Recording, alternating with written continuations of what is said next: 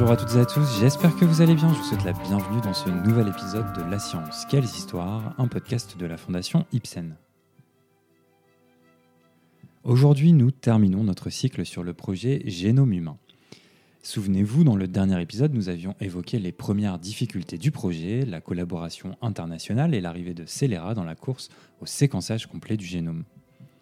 Aujourd'hui, place à la fin du projet, aux résultats de la course et aux nouveaux obstacles à surpasser. Pour commencer, revenons-en à la course. Face à l'arrivée de Celera et surtout grâce à la cartographie complète du génome réalisée par des laboratoires du monde entier, l'Institut national de recherche sur le génome humain des États-Unis et le département de l'énergie, le DOE, lancent un nouveau plan de 5 ans qui prévoyait un document de travail du génome complet d'ici à décembre 2001. Le séquençage intensif est lancé et bientôt la date de publication du document de travail est avancée. Les craintes légitimes au sein du PGH liées à l'arrivée de Celera sont vite balayées par la remarquable capacité d'adaptation du projet public. Dès 1998, l'accent est notamment mis sur les nouvelles technologies qui permettraient de séquencer plus rapidement le génome.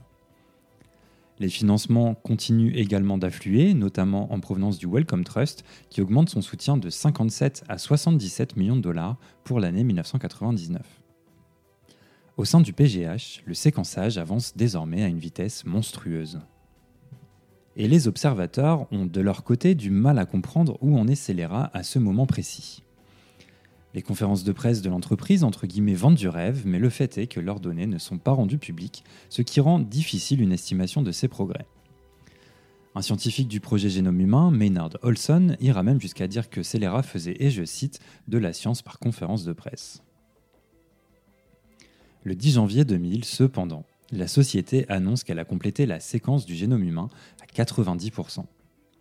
En juin de la même année, la course se termine par un match nul, ou plutôt par une trêve, comme nous le précise Lisa Gannett. Le 26 juin 2020, les représentants de l'Institut national de recherche sur le génome humain des États-Unis, des représentants du DOE et de Celera sont tous invités à la Maison-Blanche par le président Bill Clinton pour une conférence de presse. Il y est annoncé que le génome humain complet a été séquencé. Je cite Lisa Gannett qui nous explique les coulisses de cette annonce. Le match nul négocié à la ligne d'arrivée a permis aux scientifiques du PGH de sauver la face et à leurs concurrents de minimiser le risque de s'aliéner les chercheurs universitaires et de perdre leur entreprise. L'accord entre les parties prévoyait la publication simultanée éventuelle de leurs résultats. Cependant, non seulement les résultats n'avaient pas encore été préparés pour publication, mais aucune des deux cartes de séquence n'était complète. Alors, en d'autres termes, personne au moment de l'annonce n'avait complété la séquence du génome dans son entièreté. Il fallait très probablement insinuer l'idée que, bien qu'il s'agisse du génome humain, il était tout aussi important de souligner que la concurrence et la collaboration internationale avaient permis d'effectuer un énorme bond en avant dans les connaissances que nous avons de l'espèce humaine. Il faudra attendre près de 8 mois pour que les données presque définitives soient publiées. Le PGH les publiera dans le journal Nature le 15 février 2001. Venter et Celera les publieront dans le journal Science le lendemain. Il restait donc encore quelques mois de travail pour arriver à la fin officielle du projet. Et entre-temps, Venter quitte Celera en 2002 sur fond de désaccords liés à la volonté de l'entreprise de se concentrer sur le développement de thérapies. Finalement, avec deux ans d'avance, la fin officielle du projet est déclarée en avril 2003. Une date loin d'être anodine puisqu'elle est choisie pour coïncider avec le 50e anniversaire de la découverte de la structure en double hélice de l'ADN par Crick et Watson. L'annonce sera sobre et sans artifice, l'opinion publique américaine étant pleinement concentrée sur la lutte contre le terrorisme à la suite des événements dramatiques du 11 septembre 2001. Mais le travail, suite à l'annonce, continue avec de nouveaux objectifs. Ainsi, le développement d'immenses bases de données publiques a lieu dès 2003 et l'on commence également à s'intéresser de manière plus précise à la fonction des gènes à travers la création du projet ENCODE. Deux ans plus tard, un pas de plus vers la médecine individuelle est fait à travers le projet Clean ENCODE qui a pour ambition de calculer les risques de maladies génétiques sur un échantillon de population.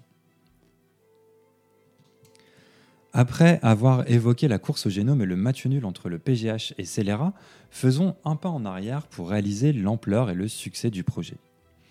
Lors de la conférence de presse de juin 2000 à la Maison-Blanche, le président Clinton a comparé l'exploit de cartographier et de séquencer le génome humain à la cartographie du passage vers le nord-ouest américain par les explorateurs Meriwether Lewis et William Clark. Je cite le président Clinton. Il y a près de deux siècles, dans cette pièce, sur ce même sol, Thomas Jefferson et un aide de confiance ont étalé une magnifique carte, une carte que Jefferson avait longtemps rêvé de voir de son vivant. L'aide était Meriwether Lewis et la carte était le produit de sa courageuse expédition à travers la frontière américaine jusqu'au Pacifique. C'était une carte qui définissait les contours et élargissait à jamais les frontières de notre continent et de notre imaginaire. Aujourd'hui, le monde se joint à nous ici dans cette salle pour contempler une carte d'une importance encore plus grande. Nous sommes ici pour célébrer l'achèvement de la première enquête sur l'ensemble du génome humain. Sans aucun doute, c'est la carte la plus importante et la plus merveilleuse jamais produite par l'humanité. Clinton poursuit son discours et je continue de le citer, précisant qu'il considérait ce triomphe historique de la science et de la raison comme un simple point de départ, la fin du commencement.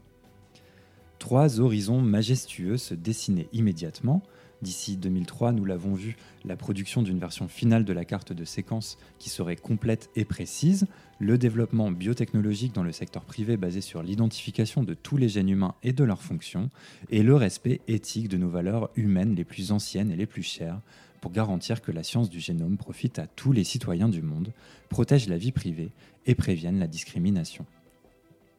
Bruce Alberts, président de l'Académie nationale des sciences des États-Unis, dira également que la séquence complète du génome humain est une, et je cite, fondation formidable sur laquelle bâtir la science et la médecine du XXIe siècle. Le 12 avril 2003, les chefs de gouvernement des six pays qui ont contribué aux efforts de séquençage, à savoir les États-Unis, le Royaume-Uni, le Japon, la France, l'Allemagne et la Chine, ont publié une proclamation conjointe selon laquelle la séquence essentielle de 3 milliards de paires de bases d'ADN du génome humain, le livre d'instructions moléculaires de la vie humaine, avait été réalisée. Une autre comparaison est alors faite. Les chercheurs du HGP comparent en effet leur exploit à l'alunissage d'Apollo et à la division de l'atome, évoquant l'aube du nouvel ère, l'ère du génome. Pour conclure notre cycle sur le projet Génome humain, citons la déclaration conjointe des six pays ayant participé au projet, qui nous disait que l'accomplissement du projet assurerait un futur plus sain pour la population mondiale. Caractéristique signature du PGH, la collaboration internationale fut fondamentale, et même si nous avons en grande partie cité ce qu'il s'est passé aux États-Unis, n'oublions pas l'apport fondamental des cinq autres pays. Comme nous le précise Iwan Burney, auteur de l'article The International Human Genome Project, je cite La collaboration internationale a contribué à lier la communauté universitaire avec le sentiment que les percées technologiques et la compréhension étaient mieux partagées, ne serait-ce que pour s'assurer que vous pouviez présenter l'argument le plus solide aux bailleurs de fonds chez vous. Mais c'est aussi une question de principe pour les participants. Si le génome humain devait être une ressource de données clé pour l'humanité, idéalement, un groupe diversifié d'humains devrait participer à sa création et s'approprier collectivement le résultat. Ce fut indéniablement le cas. Le monde d'aujourd'hui est bien différent de celui de 1990. Alors qu'il aura fallu initialement plus de 10 ans et presque 3 milliards de dollars pour la réaliser, la séquence complète du génome coûte aujourd'hui environ 1000 dollars et prend à peu près 15 jours pour être complétée. Des progrès énormes en si peu de temps qui montrent une fois de plus la réussite d'une autre partie du projet, la capacité de la science à suivre et à s'adapter à la cadence des développements technologiques. Pour vous donner un simple exemple, à la fin des années 80, les seuls ordinateurs disponibles étaient les premiers PC et Mac.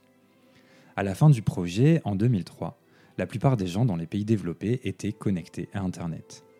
Une des grandes forces du projet, comme nous le précise Richard Gibbs dans l'article Le projet génome humain a tout changé, je cite, était que ces développements parallèles ont été rapidement intégrés dans le cadre de la biologie. La nécessité accélère l'invention. Fin de citation. Le PGH a également changé les normes concernant le partage de données dans la recherche biomédicale. Une fois que de grandes quantités de données de cartographie et de séquences du génome ont commencé à être générées, l'élan s'est rapidement accru pour établir des politiques qui raccourcissent le délai entre la génération et la publication des données. Comme nous l'avons évoqué au cours de ces trois épisodes, ces efforts ont abouti à l'adoption des principes des Bermudes en 1996, qui ont permis de soumettre des assemblages de séquences génomiques à une base de données publique dans les 24 heures suivant leur génération. Et ces principes se sont consolidés après la fin du projet, notamment par les accords de Fort Lauderdale en 2003. Nous l'avons aussi évoqué lors de notre précédent cycle sur les cellules ELA, en 2014, les Instituts nationaux de la santé des États-Unis, les NIH, ont commencé à mettre en œuvre une vaste politique de partage de données génomiques. Ces politiques exigent désormais que presque toutes les données génomiques à grande échelle générées ou analysées à l'aide de fonds des NIH soient partagées. L'Alliance mondiale pour la génomique et la santé, une coalition internationale créée en 2013, prépare également un cadre international pour le partage responsable des données génomiques et liées à la santé. Mais bien évidemment, tout n'a pas été fait et tout n'a pas été parfait. Nombre de questions se posent après l'accomplissement du projet, à savoir comment les informations sur les séquences d'ADN peuvent-elles fournir les bases des connaissances scientifiques et médicales, qui aura accès aux avantages potentiels découlant de cette recherche et ces avantages seront-ils équitablement répartis? Je laisse donc le mot de la fin à Eric Degreen qui participa à la totalité du projet. Depuis 2009, il est le directeur du Centre national pour la recherche sur le génome humain des États-Unis. Lors d'un entretien accordé au magazine Wired en 2020, Green nous disait qu'il restait encore beaucoup à faire et son état des lieux de la société américaine, je le précise, s'applique complètement à la réalité mondiale. À la question quels autres obstacles constitueront un défi au cours de la prochaine décennie, il répondait, et je cite, L'une des principales barrières est l'accès inégal à la technologie. Le séquençage et le diagnostic des patients atteints de maladies génétiques rares fonctionnent très bien à Stanford, à Harvard et à Baylor mais cela ne fonctionne pas du tout dans les zones rurales du Montana. L'obstacle consiste donc à faire en sorte que les médecins qui ne travaillent pas dans les grands centres médicaux universitaires et qui exercent dans les zones rurales soient formés et à l'aise avec la médecine génomique. Car le risque que nous courons est d'exacerber davantage les disparités existantes en matière de santé. Si seules les personnes les plus riches et les plus en vue peuvent avoir accès à la génomique, ce serait une tragédie. Voilà les défis qui étaient autrefois hypothétiques et qui deviennent aujourd'hui bien réels. Fin de citation. Merci à toutes et à tous d'avoir écouté ce podcast de La Science, quelles histoires. Cet épisode, comme tous les autres de notre chaîne, a été écrit sans parti pris ni préjugé. Nous faisons en effet tous les efforts possibles pour vous apporter des textes clairs, précis et basés sur des sources fiables. N'hésitez pas à nous envoyer vos questions, évaluations et petites étoiles sur les différentes plateformes de podcast ainsi que sur notre site internet fondation-ipsen.org ou notre page Facebook Fondation Ipsen. Merci à tous de votre soutien et je vous donne rendez-vous très bientôt pour évoquer un tout autre sujet, à savoir le vampirisme. Et à bientôt